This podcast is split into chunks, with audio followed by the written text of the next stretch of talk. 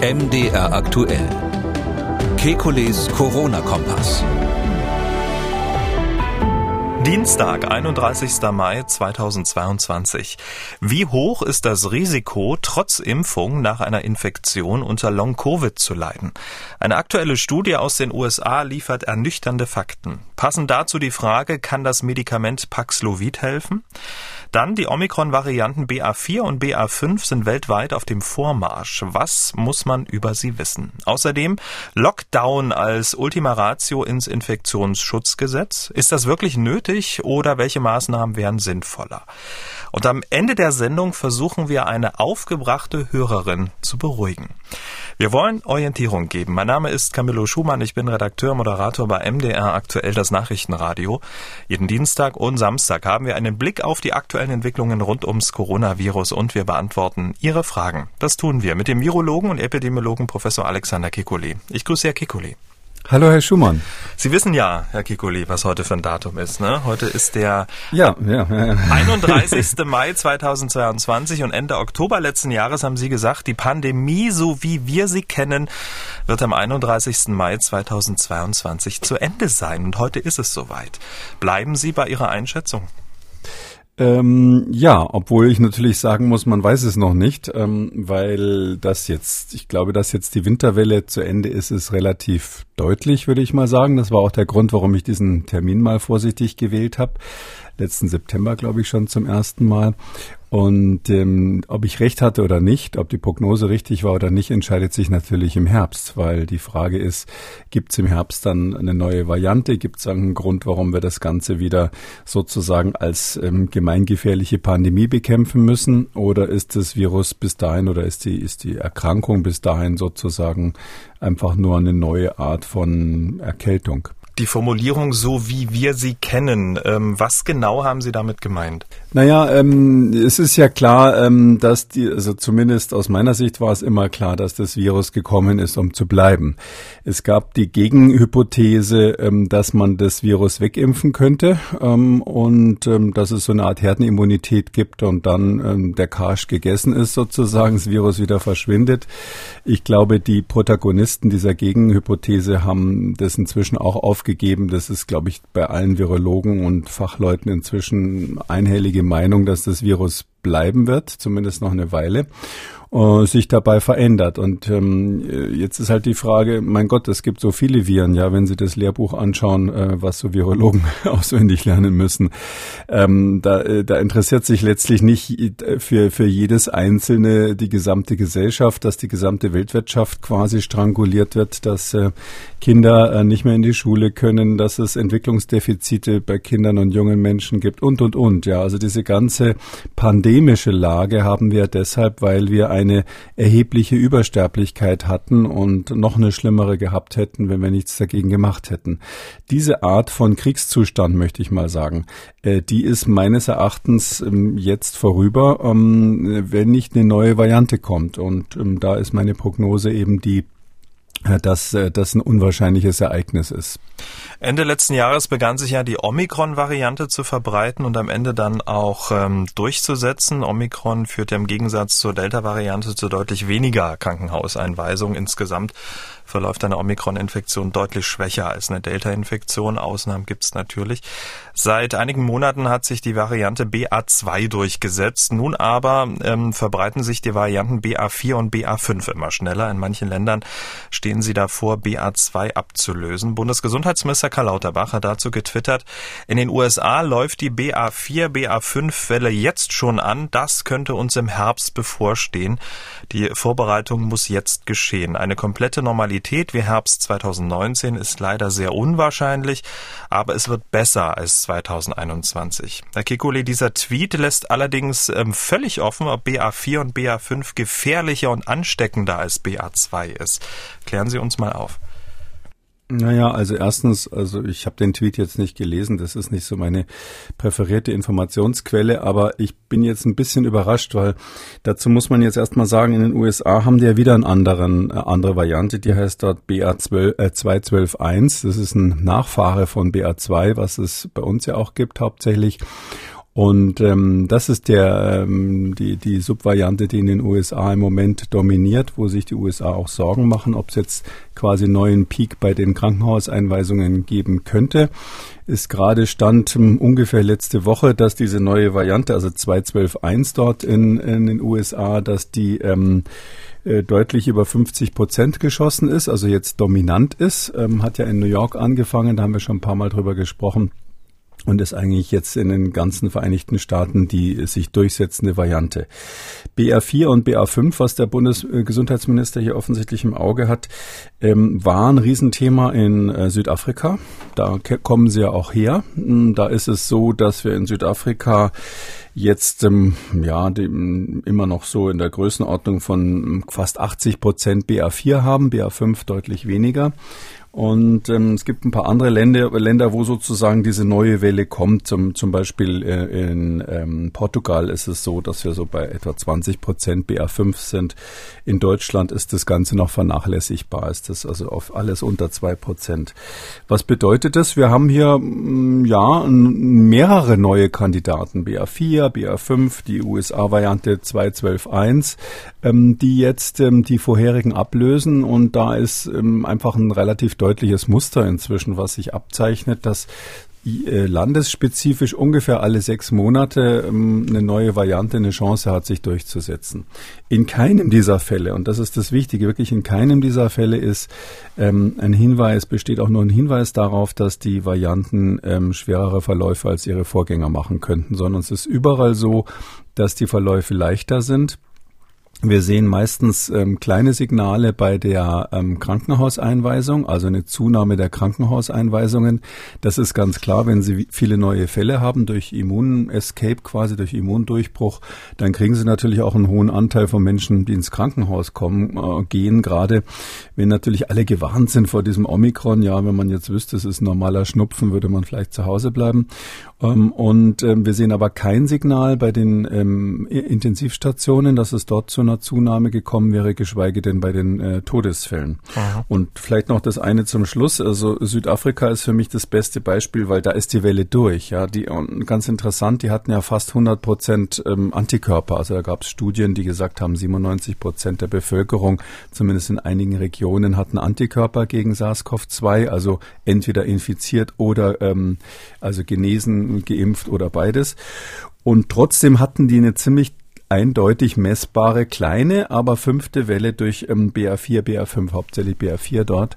Aber ähm, Sie haben eben bisher keine Erhöhung der Krankenhauseinweisungen verzeichnet und ob es irgendwie mehr Sterblichkeit gab, das wird man jetzt in den nächsten Wochen sehen, weil das gerade vorbei ist. Aber bisher gibt es kein Signal, dass bei dieser jetzt durchgelaufenen Welle mh, hm, die Sterblichkeit irgendwie hochgegangen wäre in Südafrika. Mhm. Also die Varianten, also die Omikron-Untervarianten sind auf eine breite Immunität ähm, in der Bevölkerung gestoßen. Jetzt kann man natürlich die Bevölkerung nicht miteinander vergleichen. Ähm, nichtsdestotrotz, wenn man das jetzt anwendet, was in Südafrika passiert ist, auf unsere Gesellschaft, die ja nun deutlich älter ist, ähm, nicht ganz so eine breite Immunität, Chris, würden sich da auch wieder Risikogruppen rauskristallisieren? Naja, letztlich ähm, ist ja das genau die gleiche Frage wie bei Omikron. Ähm, da ist ja auch gesagt worden, wenn dieses Omikron dann zu uns kommt, dann wird es also ganz schrecklich werden. Ähm, ein prominenter Virologe hat von 100.000 Toten in diesem Winterbild gesprochen. Ähm, die Frage ist letztlich, ähm, wird, wird jetzt diese nächste Variante, Subvariante, ähm, schlimmer sein als, als ihr Vorgänger in einer Situation, wo, wo Omikron ja, wenn man es mal so sagen darf, in Deutschland ziemlich gewütet hat. Ja, also kenne kaum noch jemanden, der es nicht hatte. Und ähm, deshalb würde ich sagen, ähm, die Wahrscheinlichkeit, dass jetzt äh, in so einer durch Omikron schon immunisierten Bevölkerung, auch mit unserer anderen Struktur, Altersstruktur, ähm, da Schlimmes passiert, die ist extrem gering. Zumal, wenn Sie es jetzt mit Südafrika vergleichen, ähm, wir ja immer in die Waagschale legen müssen, dass unser Gesundheitssystem wesentlich besser ist und leistungsfähiger ist und bei uns wirklich jeder, der irgendwie ähm, Probleme mit der Atmung hat, eine Chance hat, optimal behandelt zu werden. Hm. Jetzt haben Sie gesagt, alle sechs Monate ähm, entsteht ähm, eine neue Variante. Bleibt denn ähm, die Basis ähm, für die Entstehung der neuen Varianten jetzt die Omikron-Variante oder schlummert da noch irgendwas, was uns möglicherweise da noch um die Ohren fliegen könnte? Ja, das ist genau die, die eine Million Dollar Frage sozusagen. Also meines Erachtens ist es so, dass Omikron wirklich das absolut beste, aus Sicht des Virus bis jetzt die beste Variante ist. Das ist sozusagen ähm, das Hightech, äh, der Prototyp des Hightech-Virus ist, ähm, hat sich auch in vieler Hinsicht komplett verändert zu seinen Vorgängern. Ich habe schon mal gesagt, man könnte ihm fast einen neuen Namen geben. Und ähm, ich sehe überhaupt keinen Grund, warum es für das Virus jetzt von Vorteil sein soll, wieder zurück in die virale Steinzeit zu verfallen und quasi jetzt den Kampf ähm, Neandertaler gegen Homo sapiens nochmal anzufangen. Ähm, das ist aus meiner Sicht, äh, gibt es dafür überhaupt keine biologische Plausibilität. Aber man lernt natürlich bei so einer Pandemie auch was dazu. Ich kann auch nur das sozusagen zusammenbauen, was wir von früheren Ausbrüchen kennen, was wir aus der Virologie wissen. Mm, da kann sich immer was völlig Neues entwickeln. Drum äh, kann man das nicht ausschließen. Übrigens noch zu diesen sechs Monaten. Je besser die Immunität der Population wird, auf die das Virus trifft, desto länger müssen theoretisch diese Zyklen werden. Also, dass wir jetzt so einen kurzen Zyklus haben und zum Beispiel bei den anderen Coronaviren man eigentlich immer so gesagt hat, naja, so alle zwei Jahre kommen neue Subvarianten oder ein bis zwei Jahre. Ähm, das, äh, dieser kurze Zyklus liegt eben daran, dass wir dass es extrem viele Infektionen weltweit gibt, ähm, weil eben ähm, das Virus überhaupt noch viele Menschen findet, die es infizieren kann. Und mit der verbesserten Immunität, sprich, ähm, wenn alle Menschen mal das zweite und das dritte Mal Corona hatten oder geimpft wurden, dann wird es auch so sein, dass diese, diese Frequenz langsamer wird. Also ich rechne damit, dass es dann irgendwann mal vielleicht noch einmal im Jahr eine neue Variante gibt. Heißt das jetzt, dass BA4, BA5 bei uns in Deutschland äh, bis zum Herbst schon durch ist und eine neuere äh, neue Untervariante ähm, ins Haus steht mhm. oder? Das ist schwer zu sagen. Also diese sechs Monate beziehen sich ja quasi auf den Abstand der, der Maxima, ja. Und äh, das BR4, BR5, ich weiß nicht, wo das in Deutschland ist, aber irgendwo. Zweieinhalb Prozent Fall, letzte Woche. Ja, hm. zweieinhalb Prozent, das ist ja nix, ja. Und ähm, das heißt, dass die, die haben ihre Zeit noch vor sich.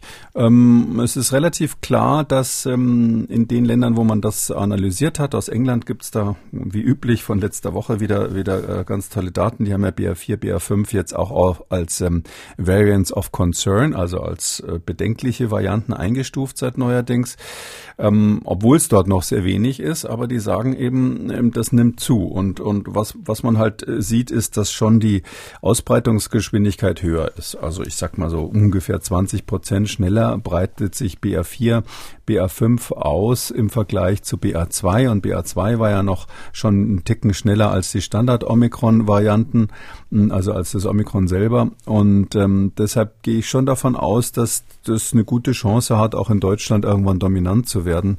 Ob es jetzt sozusagen gegen den Strom schafft, ähm, in dem Fall gegen die zunehmende Wärme und die Tendenz im Sommer eher draußen zu sein, das kann ich nicht vorhersagen, aber ähm, diese sechs Monate heißen nicht, dass äh, von dem Moment, wo man es auf dem Radar hatte, mhm. also detektiert hat, bis zum nächsten sechs Monate sind, sondern vom Maximum der Welle. Und das haben wir natürlich da noch gar nicht erreicht. Das wird wahrscheinlich, also plausibel wäre es eigentlich, wenn es in Deutschland irgendwann im Spätsommer dann sein Maximum hat.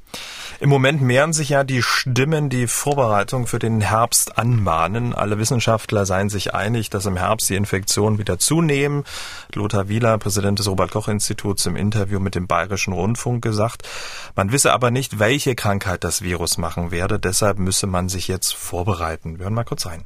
Nun ja, wir brauchen ausreichend Impfstoffe. Wir benötigen ausreichend Masken. Die sollten nicht nur bestellt werden, sondern eben auch auf Vorrat gelagert werden, weil diese Masken natürlich sich lange halten. Wir benötigen genügend Therapeutika. Da sind wir in Deutschland sehr, sehr gut vorbereitet. Und das Allerwichtigste ist natürlich, wir benötigen einen gesetzlichen Rahmen, der es dann wiederum den Umsetzern vor Ort ermöglicht, diese Maßnahmen auch einzusetzen. Und am Infektionsschutzgesetz, da werden Inhalte besprochen. Die gesetzlichen Rahmenbedingungen müssen natürlich stimmen. Tja, mit diesem gesetzlichen Rahmen meint Wieler unter anderem Maßnahmen wie Zugangsbeschränkungen, Veranstaltungsabsagen und Kontaktverbote, die alle ins Infektionsschutzgesetz, also die dann auch der Bund anordnen kann. Was sagen Sie dazu? Ähm, naja, er hat grundsätzlich mal recht, so von seinem Ansatz her, dass er sagt, ähm, die Politik muss sich oder der Staat muss sich auch auf den schlimmsten Fall vorbereiten. Ähm, die können ja nicht sagen, äh, äh, Kekulé glaubt nicht, dass diese schlimme Variante kommt und hat vielleicht auch gute Argumente drum, bereiten wir uns darauf nicht vor. Das wäre ja grob fahrlässig.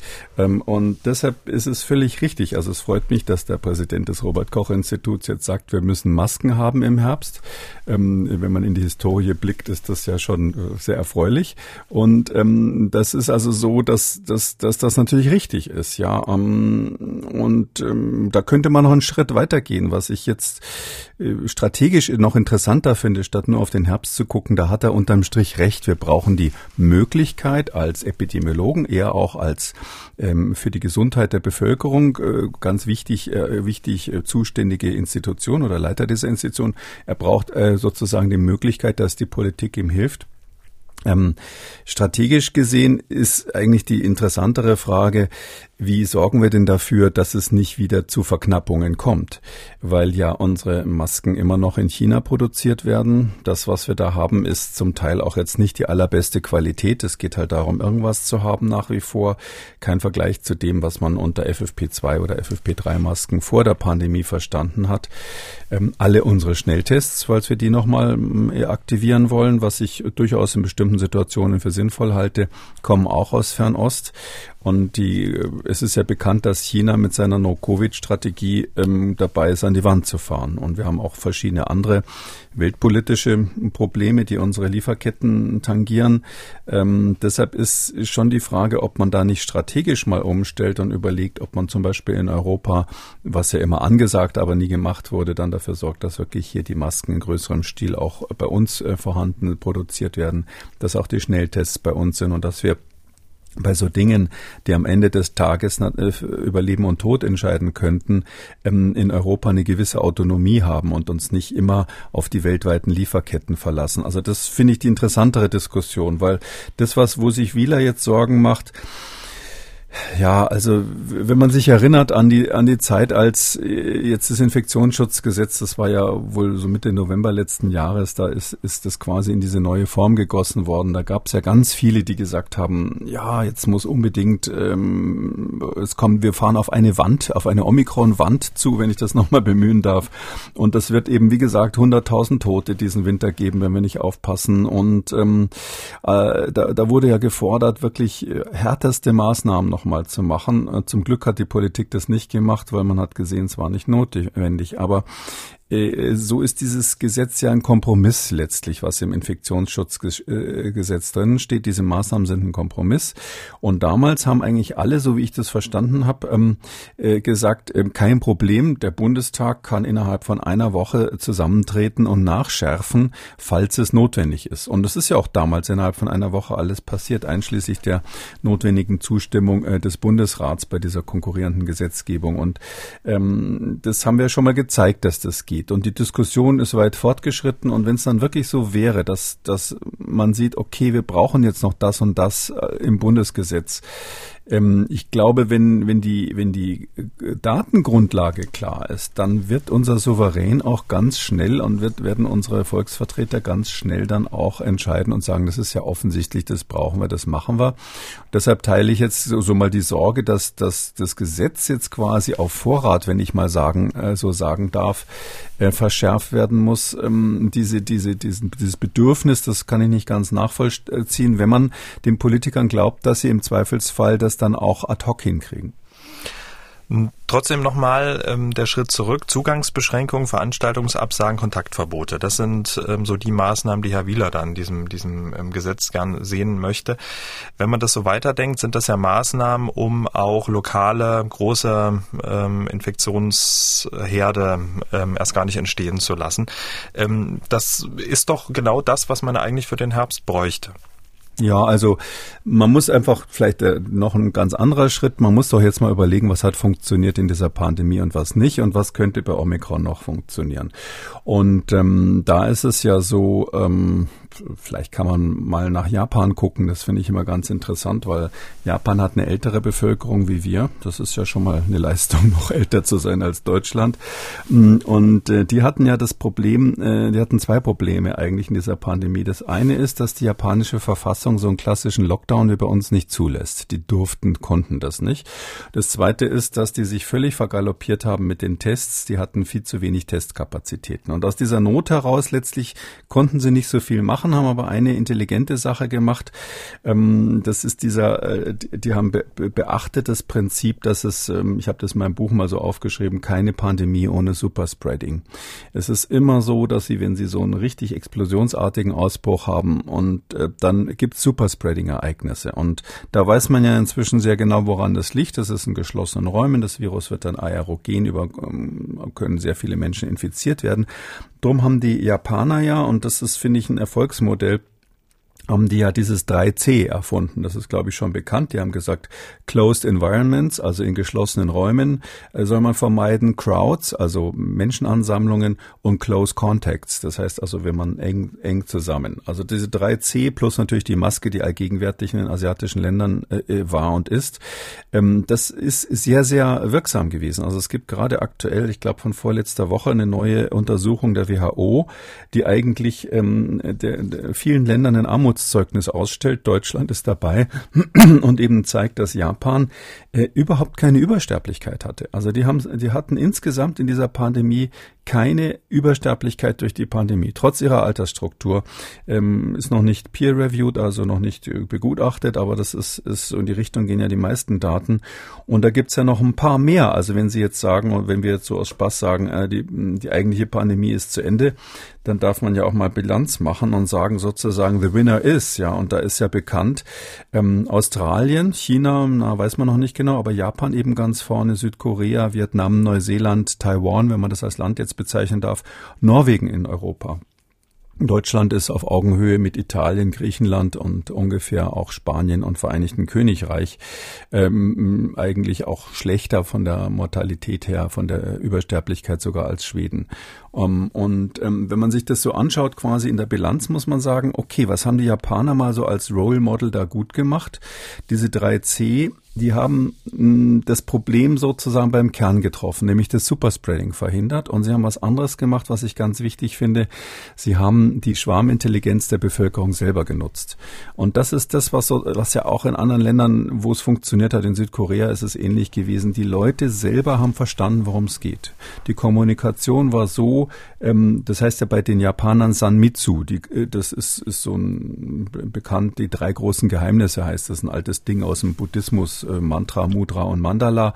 Das haben die quasi benutzt und gesagt, diese drei großen Geheimnisse sind eben CCC und eine sehr hohe soziale Bindung der Menschen untereinander, dass man sich quasi ähm, daran hält. Und ähm, dass jeder hat verstanden, worum es geht. Es gab keine Lockdowns, man hat sich darauf verlassen, dass die Menschen selber intelligente Entscheidungen treffen.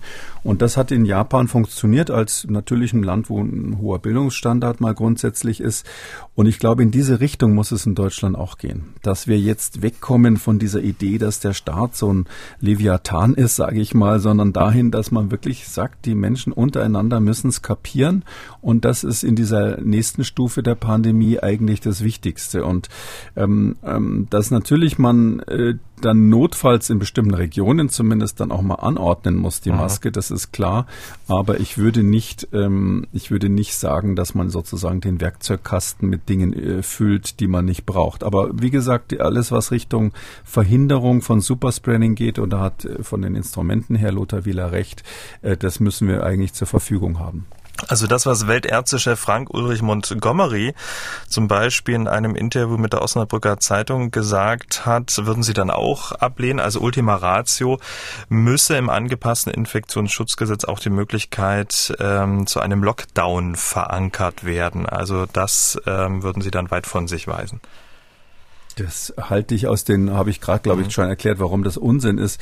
Also ähm, Wissen Sie, man muss, das muss es ja mehreren sich, das ist, das ist jetzt der Leviathan, den ich gerade erwähnt habe, sozusagen. Das ist ja bekannt. Thomas Hobbes ist das gewesen, der, der Staat, der sozusagen total durchgreift wie ein Monster. Und, ähm, Aber Herr Montgomery äh, sagte, es wäre fahrlässig, dieses Instrument nicht in den Werkzeugkasten zu legen, auch wenn wir alles unternehmen müssten, damit wir es nie wieder rausholen brauchen.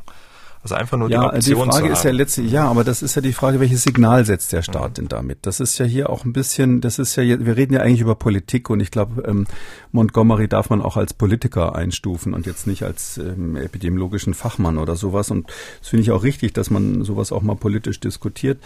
Ähm, ja, also wenn Sie jetzt politisch dran, dran gehen an das Thema, sage ich jetzt mal, ähm, es gibt dieses äh, berühmte, berühmte Zitat, ähm, äh, was, was von Elinor Ostrom stammt. Das ist, äh, das ist eine Nobelpreisträgerin, ich glaube die erste, die in Wirtschaft einen Nobelpreis gekriegt hat, äh, inzwischen gestorben und war, kann man glaube ich sagen, so eine linke Wirtschaftsökonomin aus Kalifornien ursprünglich. Und die hat gesagt, ähm, der Staat ähm, darf nicht ähm, die ähm, Fähigkeit der Menschen selber zu denken unterdrücken, in, durch, indem er zu viele Maßnahmen ergreift. Ähm, Hintergrund ist da bei dieser wirtschaftlichen Diskussion immer gewesen, ähm, ähm, die Tragik des Allgemeinguts heißt es. Ähm, die Frage, was passiert mit Dingen, die der Staat nicht regelt ähm, wo die Leute das selber regeln müssen? Gibt es immer Chaos oder nicht? Ähm, historisch war das so die weite Fläche, wo die Bauern einfach früher ja im 17. Jahrhundert noch die benutzen durften, wie sie wollten. Und da hat man eben gemerkt, dass das suboptimal ist und darum gab es eben Leute, die gesagt haben, wir müssen das unbedingt staatlich alles regeln. Und da gibt es eben diese Gegenthese, dass es ein, dass es polyzentrische Methoden gibt, das zu machen, dass die Menschen das selber machen, so ähnlich wie dieses japanische Modell. Und da braucht man eben ähm, klare Regeln. Ist, ist diese Ostrom-Idee ist quasi gewesen, dass man sagt, klare Regeln, Regeln, die die Community selber, die Bevölkerung selber hm, versteht und teilt und dass man die Konflikte unter den Menschen lokal und äh, öffentlich sozusagen ähm, löst und dass die Menschen sich gegenseitig auch kontrollieren. Also so quasi so eine kleine Parzelle, wo das funktioniert. So wie in so einer Stadt, äh, wenn ich mich erinnere, in Jena war das, glaube ich mal, die haben irgendwie, so wie Halle übrigens auch, ganz früh gesagt, wir machen jetzt unsere eigenen Regeln. Wir warten nicht auf die Regeln von oben und wir führen zum Beispiel die Masken ein. Oder dann auch mit den Schnelltests waren ja einige Städte Vorreiter. Ich glaube, Tübingen war das damals. Das hat auf dieser kleinen lokalen Ebene funktioniert, weil die Menschen untereinander verstanden haben, das ist jetzt das, was wir machen müssen. Und die haben sich auch gegenseitig erklärt, warum.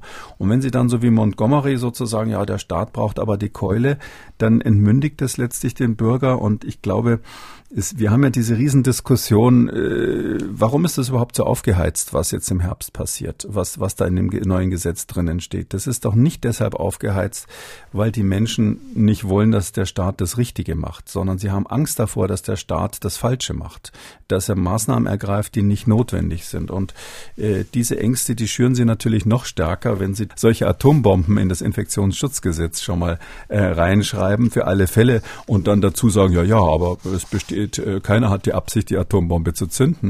Ähm, ich glaube, das ist psychologisch, wir reden jetzt über Politik, das falsche Instrument. Aber da bin ich, ist nicht mein Home-Turf, aber ich sage jetzt mal, äh, ich habe da eine andere politische Einstellung als Herr Montgomery.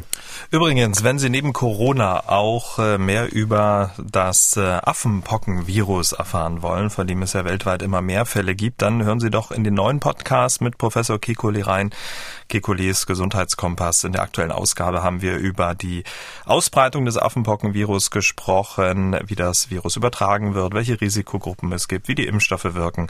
Kikolis Gesundheitskompass überall, wo es Podcasts gibt. Lassen Sie ein Abo da. Wir freuen uns drüber. Herr Kikuli, kommen wir zu einer wichtigen Frage, auch mit Blick auf den Herbst. Ähm, wir wissen ja, die Impfungen schützen vor einem schweren Verlauf, vor Todesfällen durch die Infektion. Aber wie gut schützt eigentlich die Impfung vor Long-Covid? Also wie groß ist das Risiko, nach einer Durchbruchsinfektion, die unter Omikron ja zur Normalität geworden sind, unter Long-Covid-Symptomen zu leiden?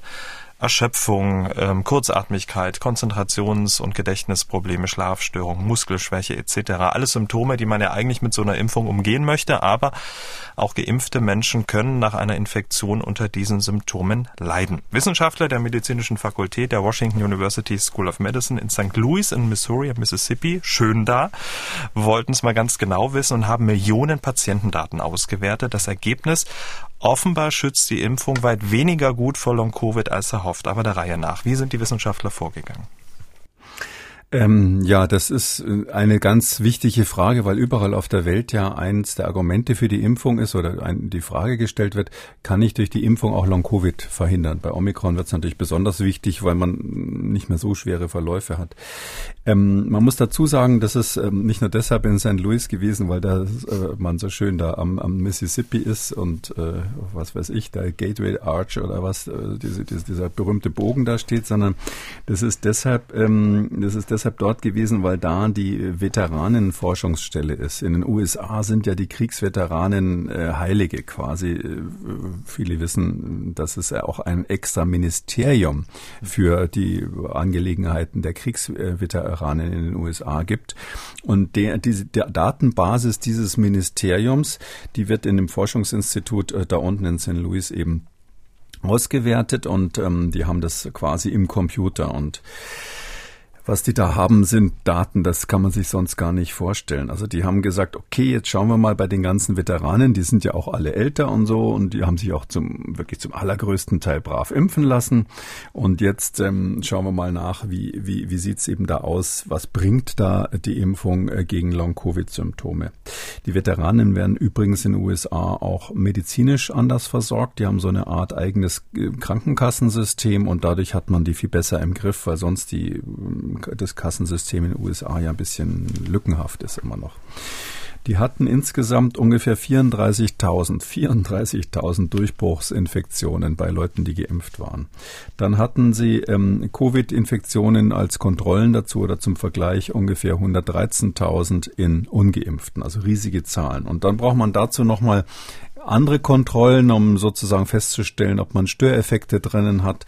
Ähm, da haben sie dann mal schnell 2,5 Millionen ähm, Geimpfte sich genommen als Kontrolle. 5 Millionen, ähm, die ähm, überhaupt in, jetzt im Moment quasi ähm, andere Erkrankungen hatten und aus dem historischen Datenbank äh, von diesen Veteranen haben sie nochmal 5,8 Millionen Kontrollen rausgezogen. Also wirklich wahnsinnig, was die einfach Datenzugriff hatten und haben geguckt anhand der dort kodierten Krankheiten, wie sah es eigentlich aus? Und das ist jetzt wichtig im Zeitraum Januar bis Oktober 21. Also letztes Jahr, Januar bis Oktober. Ähm, da muss man eben dazu sagen, das war eigentlich noch bevor, ähm, äh, bevor es Alpha gab, also äh, bevor es Delta gab, also äh, eine ganze Weile her. Und dann haben sie eben geguckt, wie, wie sah es eigentlich aus in der Zeit ähm, mit ähm, Long-Covid-Symptomen. Und zwar haben sie die einfach an einem Stichtag sechs Monate nach den Symptomen, nach Symptombeginn, sechs Monate später, wer hatte noch was, wer hatte nichts. Finde ich einen guten Zeitraum, weil ähm, früher oder definitionsgemäß ist eigentlich so, alles, was länger als vier Wochen ist, gilt schon als Long-Covid. Ähm, die meisten werden dann innerhalb der nächsten Wochen wieder gut, so dass ich finde, jetzt für die langfristige Perspektive ist sechs Monate wirklich gut. Wer dann noch was hat, den würde ich dann als Long-Covid im engeren Sinne äh, bezeichnen. Und mit der Methode haben die halt dann mal geguckt. Und haben sie zum Beispiel gleich mal festgestellt, ähm, es ist tatsächlich so, ähm, dass die, ähm, ähm dass die, die das Risiko ähm, quasi ähm, bei allen Geimpften, also wenn man sich die die Durchbruchinfektionen anschaut, was was ist bei Durchbruchsinfektionen im Vergleich zu denen, die keine Durchbruchsinfektion bekommen haben, also mal ganz trivial als erster Schritt, da haben sie festgestellt, da ist die Sterblichkeit nach sechs Monaten immer noch erhöht, ungefähr um, um 75 Prozent im Vergleich zu denen, die kein Covid hatten, also keine Durchbruchinfektion hatten. Das heißt also, wenn man geimpft ist, hat man immer noch ähm, trotzdem ähm, eine relativ gute Chance, also eine äh, erhöhte Chance, ähm, zu sterben innerhalb der nächsten sechs Monate, na, wo die Krankheit eigentlich schon zu Ende war. Ähm, das ist interessant, weil man ja eigentlich sonst denkt, na ja, so eine Infektionskrankheit, die ist jetzt vorbei. Die ersten 30 Tage haben sie nicht mitgezählt, wo man also akut erkrankt ist. Und jetzt ist die Krankheit vorbei und im Zeitraum von 30 Tage später bis sechs Monate später äh, gibt es also doch eine erhöhte Wahrscheinlichkeit, noch zu sterben, wenn man, ähm, wenn man eine Durchbruchsinfektion hatte, also geimpft war und nochmal Covid hatte. Das ist also, äh, also offensichtlich so, dass also auch so ein bisschen längerfristig der Körper so geschädigt ist, dass man dann statistisch gesehen eher stirbt. Nicht, nicht hohe Wahrscheinlichkeit, aber eher stirbt. Und das gilt vor allem für diejenigen, die auf der Intensivstation waren. Also da gibt es eine klare Abstufung. Wer also nur einen leichten Verlauf hatte, da ist dieser Effekt fast nicht zu sehen, aber auch, auch äh, statistisch signifikant. Und wenn man einen schweren Verlauf hatte, hat man eben auch sechs Monate später noch eine erhöhte Wahrscheinlichkeit gegenüber denen, die keine Durchbruchsinfektion hatten, ähm, ähm, dann gestorben zu sein. Naja, und das, das Interessante ist eben, was die natürlich dann wissen, was man da natürlich wissen wollte, was der Kern der Studie war, zu gucken, wie ist der Unterschied, wie, äh, wie ist das Risiko Geimpfte gegen Ungeimpfte?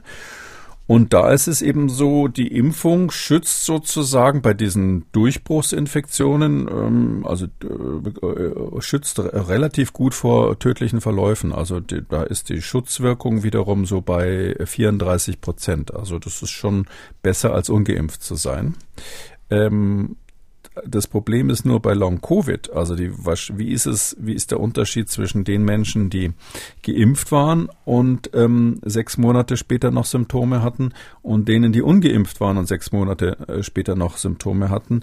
Ähm, wie, wie ist da der Unterschied? Und das, das ist eben eine große Enttäuschung gewesen, auch schlechter als in allen bisherigen Studien, dass die Schutzwirkung nur in der Größenordnung von 15 Prozent. 15 Prozent, das heißt, äh, man verhindert ähm, statistisch gesehen 43 ähm, Long-Covid-Fälle pro 1000 Infektionen, wenn man alle impft. Das ist äh, für so, also da kann, kann man eigentlich unterm Strich sagen, ähm, also deswegen muss man sich nicht impfen, ja, wegen dem Risiko oder wegen dieser Risikodifferenz. 15 Prozent ist deutlich schlechter als frühere Studien gezeigt haben, die allerdings viel, viel ungenauer waren. Da hat man dann mhm. immer so Handydaten verglichen. Das ist genau der Punkt, sowas, genau, das wollte ich gerade sagen. Das, das sind ja die Erhebungsmethoden schwer miteinander zu vergleichen. Ja, ja, mhm. das ist jetzt einfach, das sind jetzt harte Daten und vorher war immer so subjektiv, ja, wenn sie dann, haben die Leute irgendwelche Handy-Surveillance gemacht und mussten da eintippen, wie fühlst du dich, geht's dir immer noch schlecht und so.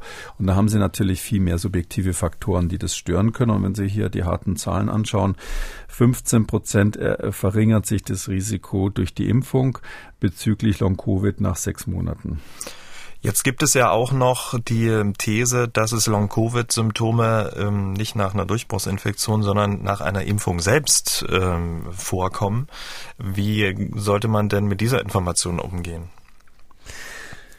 Ähm, ja, das, also das ist ja eins der Phänomene, was wir hier haben bei dieser ähm, Covid-Erkrankung, dass die Impfung bei manchen Menschen zumindest, da muss man sagen, viel, viel seltener natürlich, also dreimal unterstrichen, aber bei manchen Menschen sehen die Symptome irgendwie so ähnlich aus, wie, wie von Long-Covid beschrieben wird. Das äh, hat möglicherweise was mit der Immunantwort zu tun. Und ähm, dann in dieser Studie ist es natürlich jetzt so, ähm, diejenigen, die geimpft waren und vielleicht von der Impfung, da ist ja ein kleiner Teil schon dabei, das kann man annehmen, ähnliche Probleme hatten wie die Long-Covid-Leute, die haben eigentlich den Effekt verschlechtert. Also wenn man jetzt äh, sagt, 15 Prozent Schutzwirkung sind hier gemessen worden, wenn man das, was Sie gerade gesagt haben, mit in die Waagschale wirft, dann ist es ein bisschen mehr als 15 Prozent. Also dann ist es doch ein bisschen besser wirksam, ähm, weil ja ähm, diejenigen, die Symptome hatten und geimpft waren, die wurden ja dann quasi zu denen, das wurde dann sozusagen vom Effekt abgezogen, also von der Schutzwirkung der Impfung abgezogen. Und deshalb kann sein, dass es ein bisschen besser ist, wenn Sie jetzt diese, diese, diese Marge sozusagen ansprechen.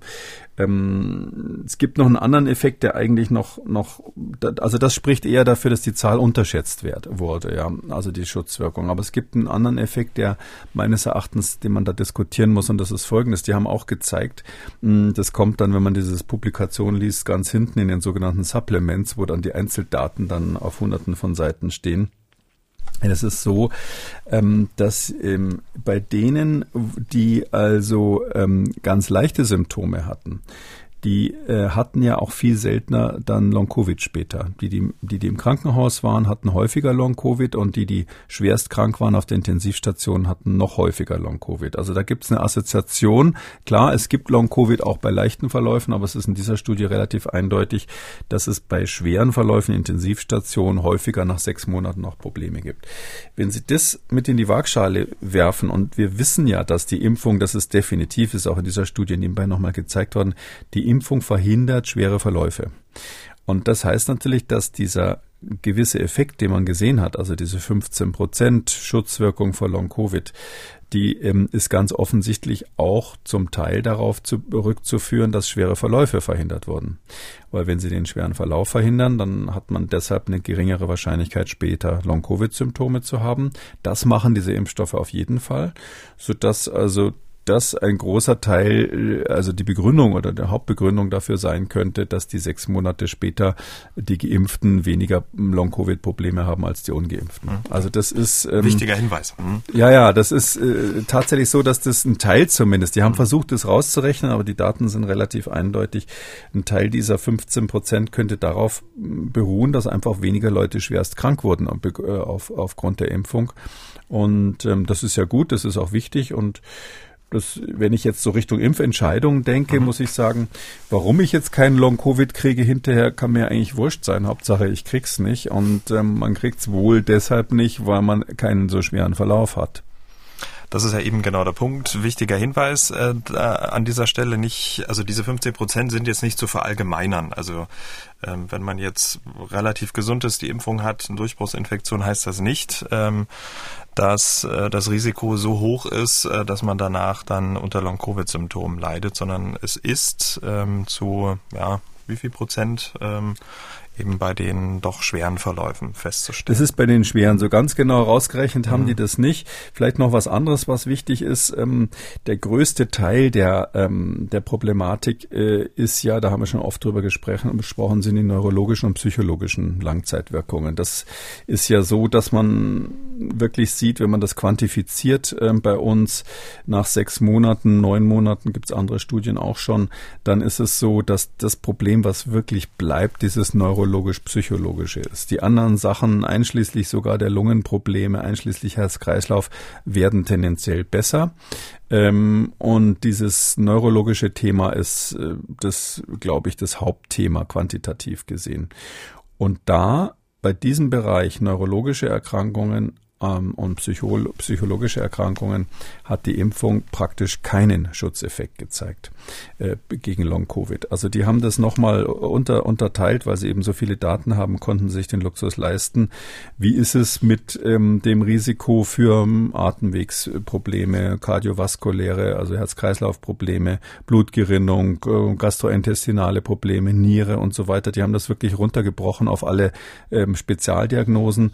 Und wenn man das differenziert, differenziert, ist eben, dass dieses neurologische Thema, diese, dieses, diese, man sagt ja auch Brain Fog im weitesten Sinne, was die Leute dann da haben, ausgerechnet da ist der Effekt wirklich schlecht. Und ähm, das heißt also, da würde ich jetzt mal sagen, wenn, wenn ich sozusagen schon vorher weiß, dass ich nur einen leichten Verlauf kriege, weiß natürlich keiner so wirklich, dann lohnt sich zumindest im Hinblick auf Long-Covid die Impfung nicht.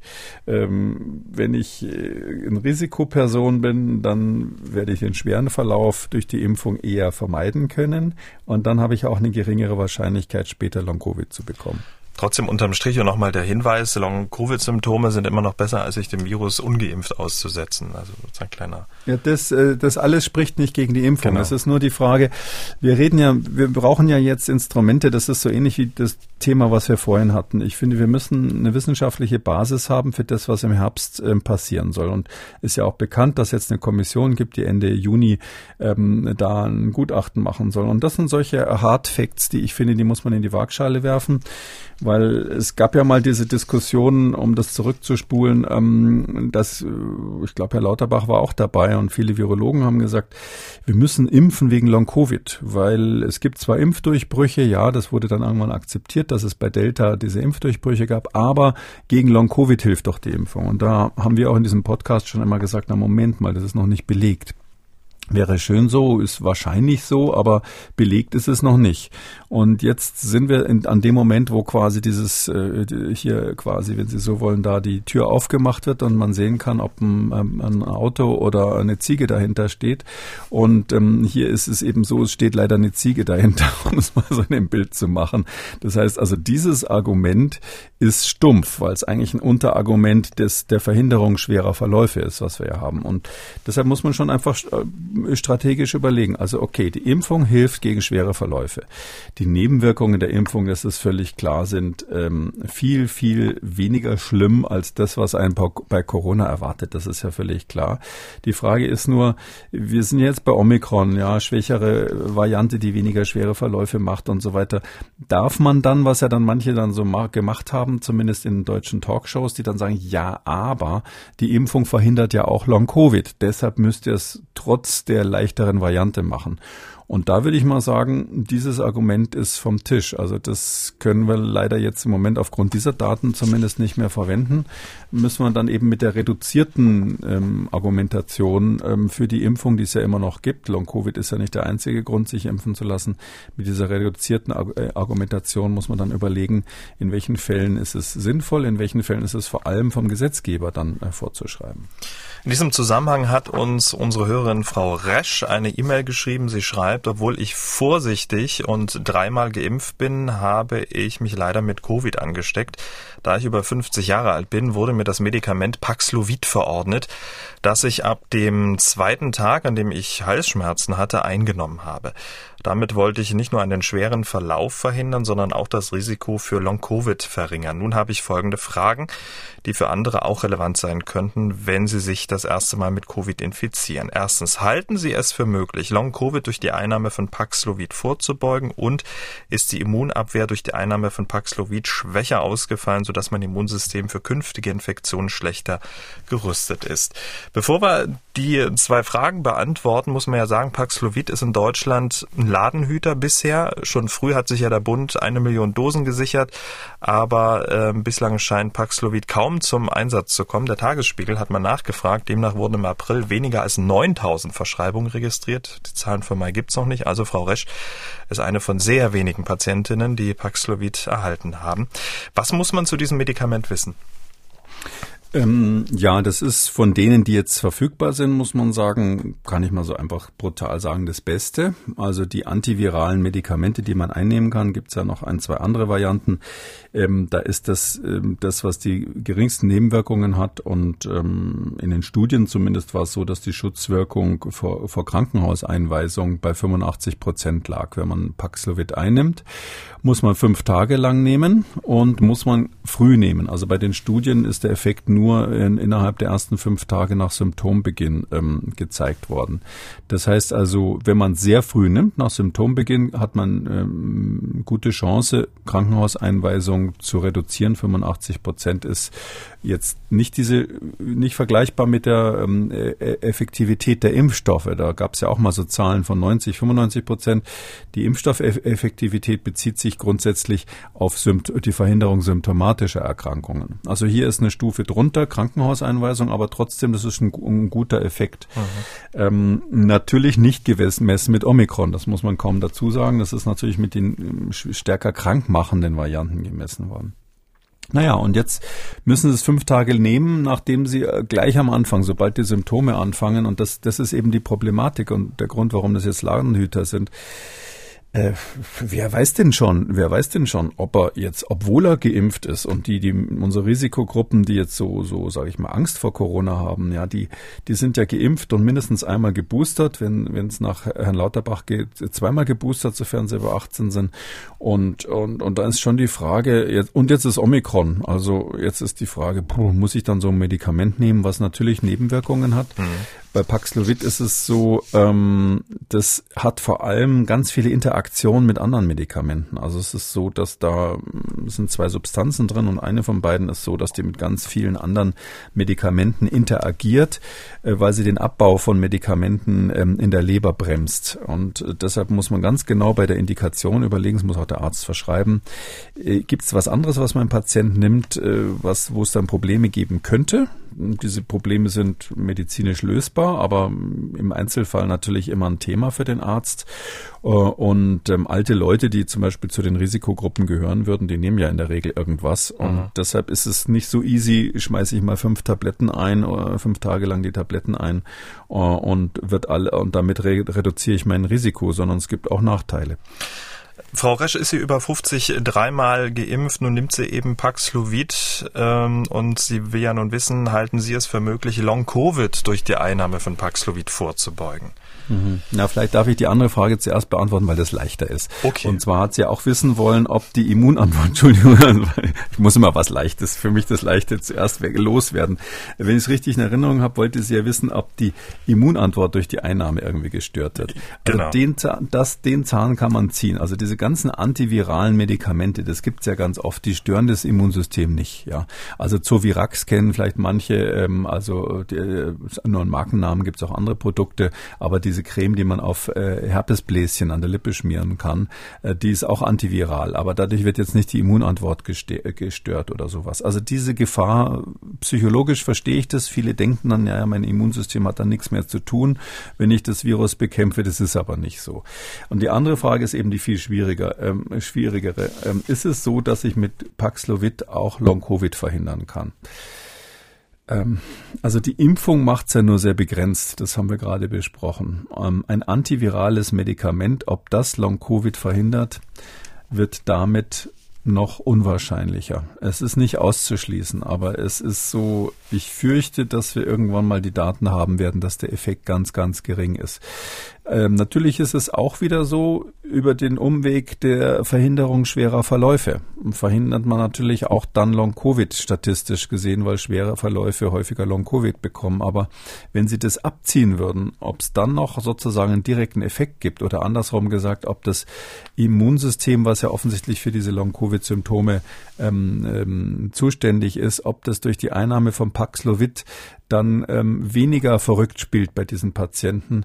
Ähm, das ist zumindest gibt's jetzt keinen Hinweis darauf. Man kann sich das so vorstellen, das Long-Covid ist ganz offensichtlich, das hat die andere Studie letztlich auch ähm, indirekt gezeigt, die wir vorhin besprochen haben. Ähm, Long-Covid ist letztlich ein anderer Mechanismus als das, was bei der akuten Symptomatik entsteht, bei, bei Covid. Und diese akute Symptomatik hat auch immunologische Komponenten, aber die funktioniert offensichtlich anders als dieses Long-Covid-Thema. Dieses Long-Covid ist äh, ein spezieller immunologischer Mechanismus, den wir noch nicht ganz verstanden haben.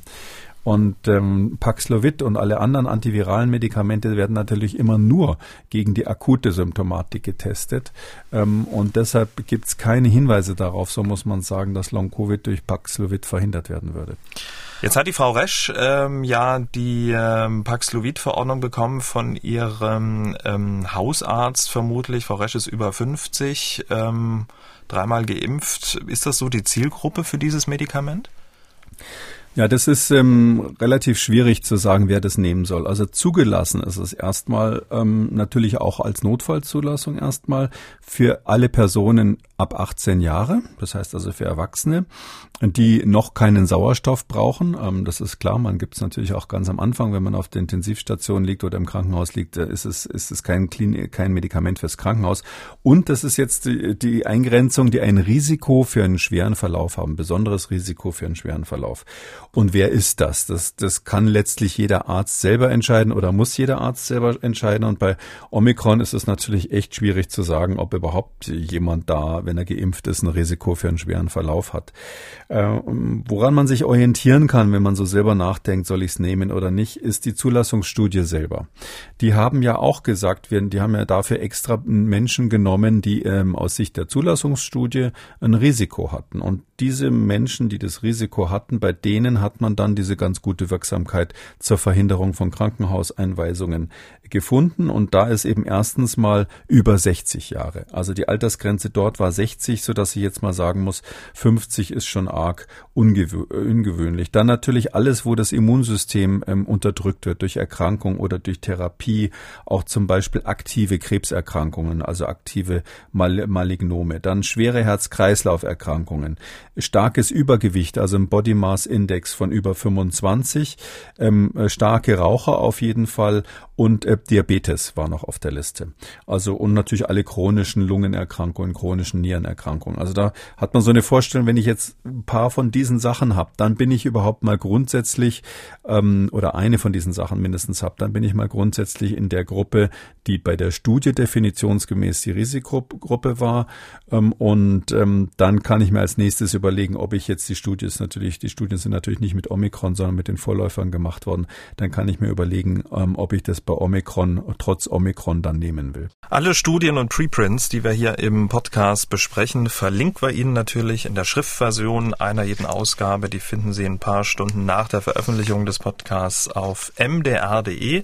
Gehen Sie auf Audio und Radio und dann auf Podcasts. Dazu kommen wir zu weiteren Fragen unserer Hörerinnen und Hörer.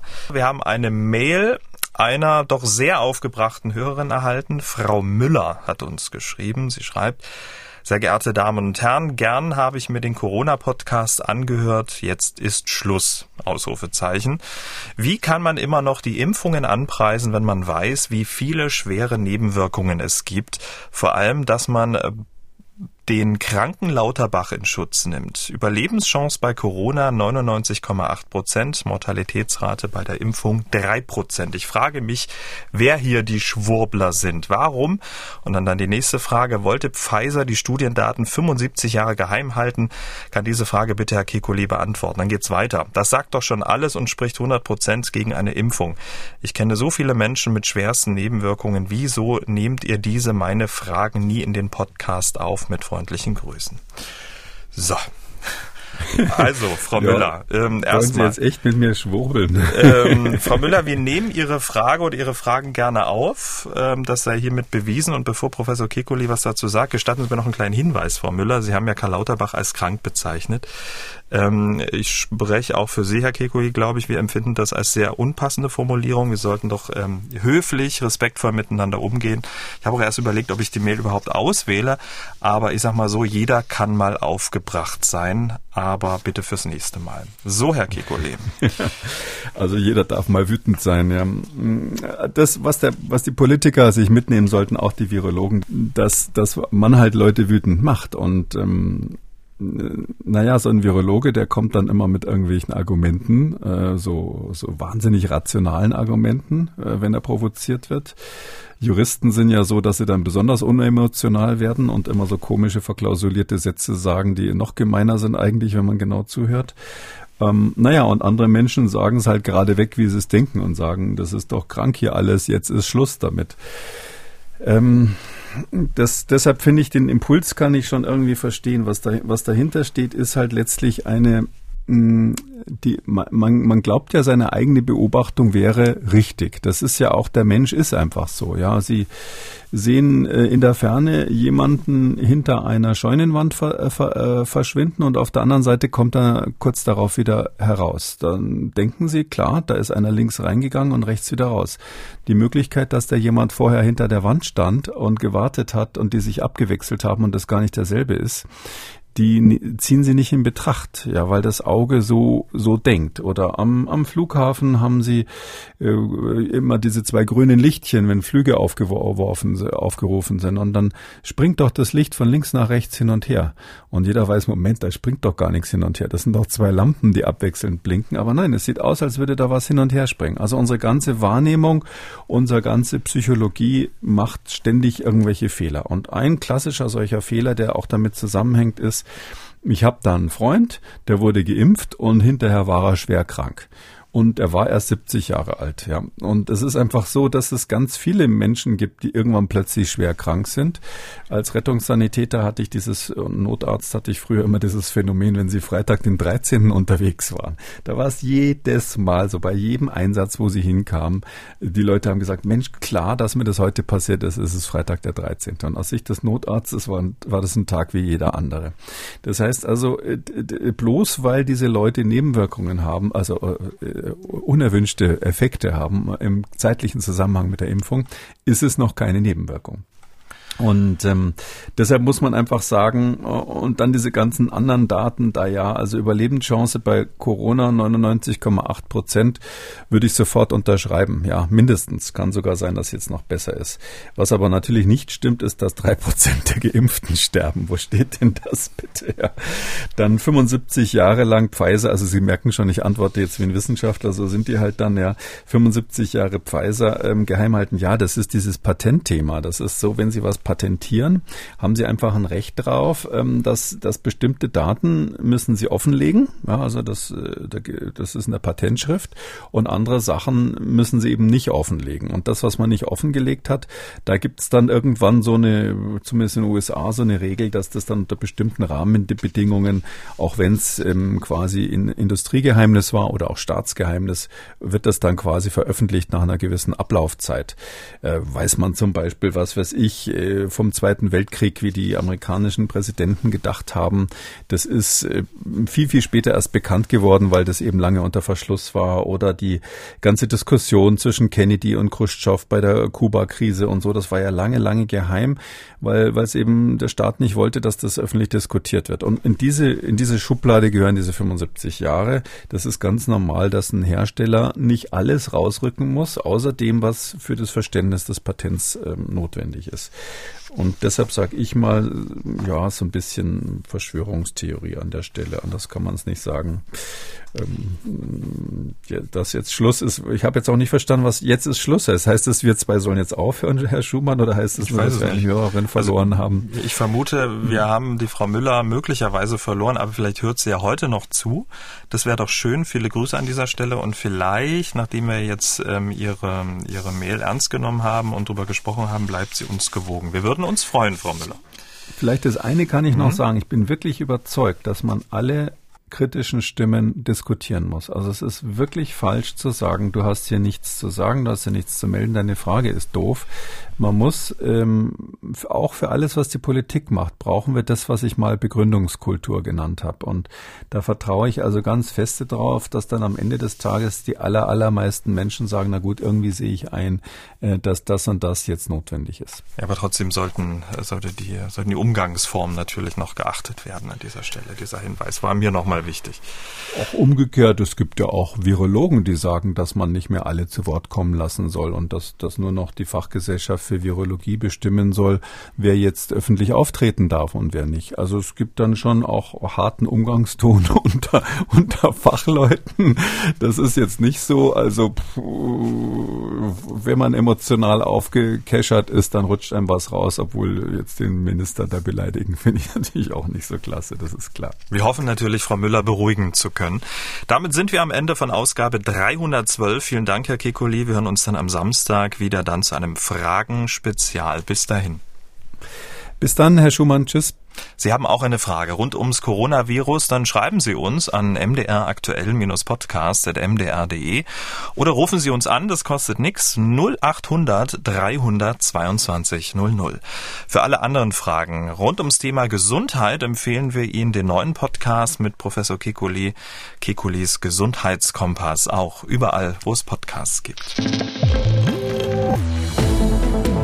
MDR aktuell Kekules Corona-Kompass.